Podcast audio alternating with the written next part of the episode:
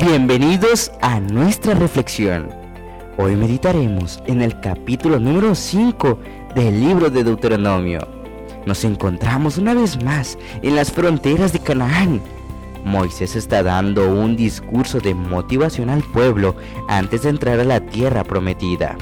Es preciso recordarles también el pacto que Dios había hecho con sus padres en el monte Sinaí. Estamos hablando de la ley de Dios. El capítulo de hoy, de hecho, da significado al nombre de este libro ya que se compone de dos palabras. La primera, Deutero, que significa repetir, y gnomos, que significa ley. Es por eso que Deuteronomio significa repetición de la ley. En el capítulo de hoy encontramos nuevamente esos diez principios de amor que Dios establece para una convivencia sana en su pueblo y también para el mundo entero. Tomemos nuestra Biblia juntos y descubramos las lecciones que nos deja el capítulo de este día. Veamos lo que registran en los versículos 1 al 4. Moisés convocó a todo Israel y le dijo, Escucha Israel las normas y preceptos que pronuncio hoy en tus oídos, preceptos que debes guardar y aprenderlos para ponerlos por obra. El Señor nuestro Dios concertó un pacto con nosotros en Horeb, no con nuestros padres. Hizo el Señor este pacto, sino con nosotros, todos los que estamos aquí vivos. Cara a cara habló el Señor con nosotros en el monte. Desde el fuego, notemos que el Señor aquí, nuevamente, a través de Moisés, les recuerda ese compromiso que hicieron sus padres. Pero es interesante que muchos de aquellos ya habían muerto. Esta era una nueva generación. Esto habla de la perpetuidad de la ley. Es decir, que aunque Dios hizo compromiso con generaciones pasadas, ese compromiso permanece hasta generaciones presentes. Y déjame decirte algo más. Los mandamientos de Dios aún tienen vigencia en nuestros días. Incluso cuando Jesús estuvo en esta tierra durante su ministerio, registró las siguientes palabras. Yo no he venido para abolir la ley o los profetas, sino he venido para darle cumplimiento. Es decir, Jesús también magnifica la perpetuidad de la ley, y esos principios están vigentes hasta nuestros días hoy. Notemos algo muy importante, una advertencia que hace el Señor en el versículo 22. Estas palabras habló el Señor a toda vuestra congregación en el monte, de en medio del fuego, la nube y la oscuridad con potente voz. Y no añadió nada. Quiero hacer énfasis en esta última frase, porque muchas personas hoy en día se toman el atrevimiento de agregar o quitar a la palabra de Dios, y mucho más, a la ley. Hay muchos que han quitado mandamientos, hay otros que han modificado la ley de acuerdo a sus creencias o de acuerdo a su conveniencia. Ya en el capítulo 4, verso 2 de este libro, se nos había advertido que nadie quite ni agregue nada a estas palabras, porque en el capítulo 22 del libro de Apocalipsis, verso 19, dice que todo aquel que le quite o le ponga a las palabras de esta profecía, su nombre será quitado del libro de la vida. ¿Quiénes somos nosotros entonces? ¿O con qué autoridad pretendemos modificar la palabra de Dios? Es por eso que debemos atesorarla, debemos guardarla y ponerla por obras, como mencionó Moisés. Todos los preceptos que el Señor ha establecido especifica y especialmente los diez mandamientos. Recordemos que Dios tenía el deseo permanente de hablar con sus hijos y lo hacía cara a cara con Adán y Eva en el jardín del Edén. Pero cuando el pecado entró según Génesis 3.10, registra que Adán y Eva tuvieron miedo y se escondieron de la presencia de Dios. A partir de ahí ya no podían conversar con Dios cara a cara a causa del pecado. Es por eso que ahora surge un nuevo sistema. Los profetas. A través de ellos, Dios comunicaba verdades a su pueblo. Eran los profetas los que conversaban con Dios y luego ellos comunicaban al pueblo lo que Dios quería decirles. Moisés realizó este trabajo. Notemos que dice el versículo 27.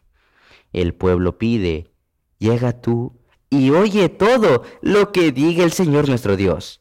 Tú nos dirás todo lo que el Señor nuestro Dios diga, y nosotros escucharemos y cumpliremos. ¿Te das cuenta cómo el pecado ha venido a aislarnos, a separarnos de Dios? Ahora, el pueblo tiene temor de hablar con ese Dios que hablaba con ellos permanentemente, o deseaba hablar con ellos cara a cara. Pero ahora lo hacía con Moisés. Era Moisés que tenía ese privilegio. Déjame decirte que hoy en día tú y yo podemos presentarnos ante el Señor confiadamente, a través de Cristo Jesús, quien al igual que Moisés intercedía por el pueblo, Jesús lo hace hoy por ti y también lo hace por mí. Para finalizar, quiero llamar tu atención a un versículo muy especial. Es un ruego que Dios hace desde lo profundo de su corazón. Muchos maestros en religión aseveran que Cristo abolió la ley por su muerte y que desde ese entonces los hombres se ven libres de sus exigencias. Algunos la representan como yugo enojoso y en contraposición con la esclavitud de la ley, presentan la libertad de que se debe gozar bajo el Evangelio. El acerto de que Cristo abolió con su muerte la ley de su Padre no tiene fundamento, si hubiera sido posible cambiar la ley o abolirla, entonces Cristo no habría tenido por qué morir para salvar al hombre de la penalidad del pecado. La muerte de Cristo, lejos de abolir la ley, prueba que es inmutable. El Hijo de Dios vino para engrandecer la ley y hacerla honorable. Y con respecto a sí mismo declara, el hacer tu voluntad, Dios mío, me ha agradado y tu ley está en medio de mi corazón. La ley de Dios, por su naturaleza misma, es inmutable, es una revelación de la voluntad y del carácter de su autor. Dios es amor y su ley es amor. Sus dos grandes principios son el amor a Dios y al hombre. Así que el cumplimiento de la ley es el amor. El carácter de Dios es justicia y verdad. Tal es la naturaleza de su ley, dice el salmista. Tu ley, la verdad. Todos tus mandamientos son justicia. Y el apóstol Pablo declara, la ley a la verdad es santa y el mandamiento santo, justo y bueno. Semejante ley, expresión del pensamiento y de la voluntad de Dios, debe ser tan duradera como su autor. Hoy hemos visto cómo es necesario obedecer a Dios y guardar los diez principios de amor que establece la ley de Dios. Mira lo que el Señor dice. Ojalá que me reverencien y guarden todos los diez mandamientos, para que les vaya bien a ellos y a sus hijos para siempre. ¿Te das cuenta qué maravilloso es el Señor? Ha dejado estos mandamientos para que a ti y a mí nos vaya bien no los veamos como una carga o como diez prohibiciones que Dios ha dejado.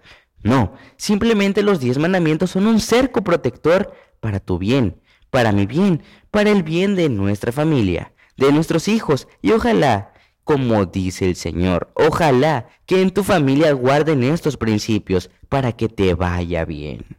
Para siempre, te gustaría hoy pedirle al Señor, ayúdame a guardar tu ley hoy ya no está escrita en piedras, sino está escrita en nuestra mente y en nuestro corazón, y de allí nadie la puede borrar. ¿Te parece si inclinamos el rostro y oramos pidiéndole a Dios que nos ayude a obedecer? Acompáñame entonces en oración. Gracias te damos, Señor, por tu ley. Gracias porque estos diez principios de amor son para nuestro bien. Ayúdanos a guardarlos en nuestro corazón, a ponerlos por obra, a magnificarlos y a enseñarle al mundo la perpetuidad y la vigencia de la ley de Dios en nuestros días. Perdona a aquellos que han quitado o han puesto a estas palabras.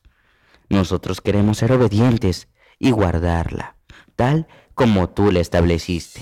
En el nombre de Jesús te lo pedimos. Amén.